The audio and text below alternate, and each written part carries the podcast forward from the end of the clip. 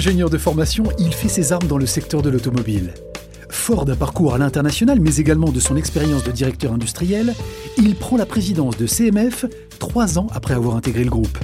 Renaud Josse est cette semaine l'invité business. Je suis Clément Lessort et vous écoutez le podcast de l'invité business. Renaud Josse, bonjour. Bonjour Clément Lessort. Merci d'avoir accepté notre invitation dans le fauteuil de, l'invité business. Vous êtes le président de CMF, fabricant et constructeur de serres, bâtisseur de climat, vous nous dites. Euh, siège social donc euh, à Varade, 200 euh, collaborateurs, et puis alors en fonction des années et puis des projets que vous développez, entre 35 et 50 millions d'euros de, de chiffre d'affaires.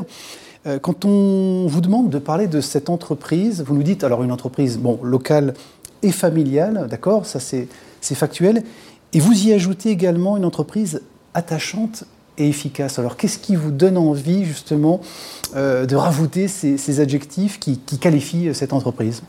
Eh bien, Écoutez, D'abord parce qu'elle est, elle est le fruit d'une longue histoire, 60 ans. Elle est le fruit de savoir-faire d'hommes et de femmes qui travaillent dans cette entreprise, euh, des gens qui sont fidèles, qui travaillent sérieusement tous les jours. Et euh, elle a muté, elle a muté tout au long de sa vie. Elle a muté, euh, c'est une construction, à l'origine c'est une entreprise de construction métallique qui a profité du boom de l'horticulture angevine qui euh, s'est développé grâce à ça, puis euh, très vite a compris que faire juste des serres pour horticulteurs, c'était pas suffisant, et qui s'est mis à faire euh, les équipements qui vont dans la serre, puis par croissance externe, d'aller faire d'autres types de serres, des serres plastiques, des serres de maraîchage, et puis qui a su suivre ses clients dans les années 80, ses clients, les horticulteurs qui se mettent à vendre en direct, qui se mettent à, s'organiser en coopérative pour faire de la vente directe et qui naturellement vont demander à CMF de faire des serres de production, d'en faire des serres de vente. Et c'est comme ça que l'entreprise est devenue euh, la première fabricant de jardinerie en France. Comment d'ingénieur d'ailleurs de, de formation, puis de directeur industriel, on devient entrepreneur, chef d'entreprise et, dirigeant aujourd'hui Ça, c'est euh, là encore, c'est l'histoire, c'est euh, la construction, c'est l'envie personnelle. Euh, c'est des, événements comme ça qui font que petit à petit, on, se dit je, suis fait pour être entrepreneur et je suis pas fait pour être un cadre dirigeant dans une grande entreprise. Mmh. C'est un choix de vie. Mmh. Vous saviez en, 2009 que justement, 11 ans plus tard, vous seriez toujours dans, cette, dans ce projet ça a, toujours été, ça a toujours été un projet à long terme. Je l'ai toujours dit aux salariés, ça a été la construction du deal. dès le départ, c'était un projet à long terme. Alors justement, euh, des savoir-faire que vous avez euh, évoqués, qui ont évolué euh, au, fil du temps, et des réalisations, des réalisations emblématiques pour, pour CMF, récentes notamment, le dôme bioclimatique du zoo de, Beauval, le jardin exotique de, Monaco, c'est alors évidemment des savoir-faire et toute l'histoire de cette entreprise. Oui, en tout cas, c'est toute la technicité, tout ce qui est capable de faire l'entreprise. Le principe de CMF, c'est qu'on a une gamme de produits extrêmement large. On a une gamme de produits extrêmement large dans la serre, euh, vraiment, on est capable de faire depuis le tout petit tunnel euh, pour la permaculture euh, d'un tout petit agriculteur. Et puis, on est capable de faire 17 hectares d'un seul tenant de tomates hors sol pour, pour les maraîchers du Mont-Saint-Michel. Donc, la, gamme de produits est extrêmement large. Et dans cette gamme de produits extrêmement large, on est capable de faire des projets extrêmement techniques, extrêmement complexes, comme ceux que vous avez nommés. le zoo de Beauval, Dôme, 107 euh, mètres de diamètre, 48 euh, mètres de haut. Bref, c'est un, un, stade. On a fait un stade dans lequel il y a maintenant euh, une serre tropicale qui peut, qui peut être visitée en temps, toute l'année. Et puis, Monaco, c'est un jardin, c'est un jardin dans lequel il y a des cactés. C'est une collection de cactés qui est patrimoine mondial de l'UNESCO une grande star de l'architecture est nommée par la ville de, par la ville de Monaco pour construire ce nouveau jardin. Euh, voilà, 10 bâtiments, 5 serres, les plus hautes de 10 mètres parce qu'il y a des cactus qui font près de 10 mètres, euh, un climat à tenir tenir euh, absolument fondamental. Tout ça euh, accroché à flanc de, à flanc de montagne euh, sur le boulevard circulaire autour de Monaco. C'est absolument splendide. Qu'est-ce qui fait, Renaud Joss, la, différence avec vos concurrents? Comment est-ce que vous avez gagné ces, marchés? Comment vous avez fait la différence? Alors, ça vient du fait que nous sommes bâtisseurs de climat. Pourquoi nous sommes bâtisseurs de climat? Parce qu'on a vraiment deux savoir-faire complètement complémentaires. Euh, ce savoir-faire autour de la serre, donc ce savoir-faire autour de la serre, c'est de construire le bâtiment, mais c'est aussi d'être capable de fonctionner, d'être capable de comprendre comment va travailler l'agriculteur, quel type de produit il va mettre dedans, quel type de production il va avoir et quel type de climat il faut générer à l'intérieur. Et puis, cette deuxième savoir-faire qui a été euh, euh, généré par l'activité bâtiment, euh, l'activité jardinerie, puis d'autres activités bâtiments complémentaires, qui est notre capacité d'aller construire dans des grands environnements, c'est-à-dire avec de la coactivité, dans des villes, dans des conditions de construction qui ne sont pas des conditions habituelles, en tout cas pas des constructions habituelles pour des fabricants.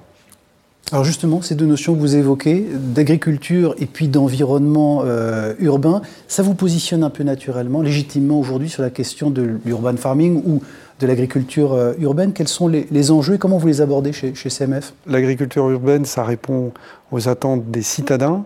Euh, on sait tous que une ville moins minérale, plus végétale, c'est une meilleure qualité de vie, mais aussi euh, on voit bien qu'avec les phénomènes de canicule, euh, c'est moins de chaleur. Et donc euh, l'agriculture urbaine, mettre du végétal en ville, c'est un des enjeux de la ville de demain. Mais aussi, on sait que les consommateurs ont besoin, souhaitent des circuits courts, savoir d'où viennent les produits qu'ils consomment. Et donc avoir un, lieu de production qui est à lisibilité, visibilité directe du citadin, c'est une solution, c'est une solution pérenne. Et puis, à terme, euh, ce qui est intéressant dans l'agriculture urbaine, c'est que euh, c'est très dans l'air du temps, puisque le business model d'une agriculture urbaine ne peut fonctionner que s'il est mixte. S'il est mixte, ça veut dire quoi? Ça veut dire qu'il y a une activité de production, mais il y a aussi soit de l'insertion, soit quelque chose au niveau du foncier pour permettre de faire des jardins qui soient partagés ou non, euh, ou soit de la vente directe. Donc c'est cette mixité qui permet de faire que l'agriculture urbaine sera viable dans le monde de demain. On n'a pas évoqué la, question de, l'international. Vous avez une expérience de votre parcours euh, euh, aussi à l'international, notamment en Espagne, ailleurs en Europe et puis au Mexique, en Amérique centrale. CMF à l'international, ça donne quoi? Il y, a, de vrais sujets là, à moyen long terme? Alors, il y a de vrais sujets, il y a de vrais beaux sujets euh, pour euh, des, différentes raisons. La première, c'est que euh, il y a évidemment, c'est pas le cas de l'Europe, mais il y a des zones dans le monde dans lesquelles il y a de la démographie, il y, a une démographie qui augmente très fortement. Et donc, il y a des pays qui sont aujourd'hui autosuffisants alimentaires, qui ne le seront plus dans l'avenir. Donc, ils ont besoin d'avoir une agriculture plus intensive. La serre est une des solutions pour avoir une agriculture plus intensive euh, dans un environnement euh, maîtrisé. Donc évidemment, nous proposons serres dans ces, dans ces pays-là. Nous, euh, typiquement CMF, aujourd'hui on se focalise sur deux régions du monde. La première, c'est l'Amérique latine. nous avons une petite filiale au Mexique et on, adresse l'intégralité de l'Amérique latine.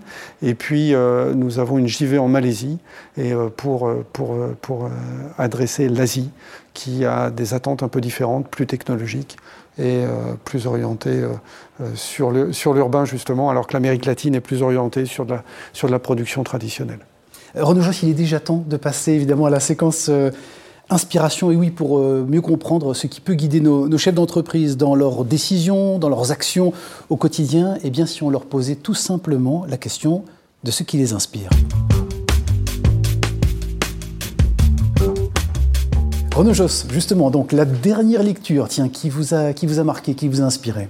Alors, je suis très en retard sur, euh, sur mes lectures, c'est pas bien, mais euh, je suis en train de lire un bouquin passionnant de Paul Auster qui s'appelle 4-3-2-1, euh, qui est un roman, c'est une belle histoire puisque c'est l'histoire d'une famille qui émigre aux, aux États-Unis. on suit quatre générations de la famille, et ce qui est marrant, c'est qu'on suit en parallèle quatre possibilités de vie, de, quatre possibilités de génération en fonction de décisions individuelles de différents protagonistes. Donc j'aime bien cette notion-là de se dire que quand on prend une décision, elle a un impact direct, mais elle a un impact sur nos enfants et nos petits-enfants. Et c'est ce qu'on vit dans ce, dans ce roman-là. La dernière acquisition tiens, qui, vous a, qui vous a marqué? Alors, euh, vieille, histoire, il y a 20 ou 25 ans, euh, en vacances, euh, j'avais participé, vu une, exposition d'un artiste qui s'appelait Christian Urgal, j'avais été très marqué et j'avais beaucoup aimé. Et depuis, je le suivais sur Internet, mais il s'était absolument rien passé. Et il y a un an maintenant, je, en week-end prolongé à La Rochelle avec mon épouse, je passe devant une galerie et je vois de très loin et j'ai dit, c'est une toile de Christian Urgal. Euh, on rentre. Et donc euh, on rentre et c'était une exposition, ça avait un vernissage le soir. Euh, j'ai raconté mon histoire, j'ai rencontré Christian Urgal et on a passé un week-end. On s'est vu plusieurs fois dans le week-end, on a passé un week-end super sympa et depuis j'ai une toile dans mon salon. La dernière rencontre ou la conversation qui, vous a marqué, Renaud Joss? La dernière conversation qui m'a qui, marqué, c'est euh, la dernière conversation avec euh, euh, mon grand-père, qui était quelqu'un que j'admirais beaucoup, qui était un entrepreneur, horticulteur à l'origine, et qui a qui m'a beaucoup inspiré tout le temps, et je, je, m'inspire encore de lui. La maxime, la devise ou la citation que vous avez fait vôtre et qui guide vos actions au quotidien ah, J'aime beaucoup une maxime d'Edgar Morin qui est, à force de sacrifier l'essentiel pour l'urgence, on en oublie l'urgence de l'essentiel. Et ça, pour moi, c'est important et j'aime, j'aime bien qu'on se dise à chaque fois, comme tout chef d'entreprise, j'ai horreur de la procrastination, mais il faut aussi euh, penser, prendre le temps de, de réfléchir à l'essentiel et de construire sur le long terme. Enfin, pour terminer, un personnage de l'histoire ou une personne de votre entourage disparu aujourd'hui, mais à qui vous aimeriez parfois pouvoir demander bon conseil bah, Je vous ai parlé tout à l'heure de mon grand-père et puis euh, évidemment euh, euh, ma mère qui est décédée il y a maintenant près de 30 ans et à qui je, avec qui je discute régulièrement. Merci Renaud Joss, merci, d'avoir été dans le fauteuil de, l'invité business et je rappelle évidemment que vous êtes le, président de, de, CMF. Merci Clément Lessa. L'invité business avec Banque Populaire Grand Ouest et sa banque d'affaires de proximité autochtone.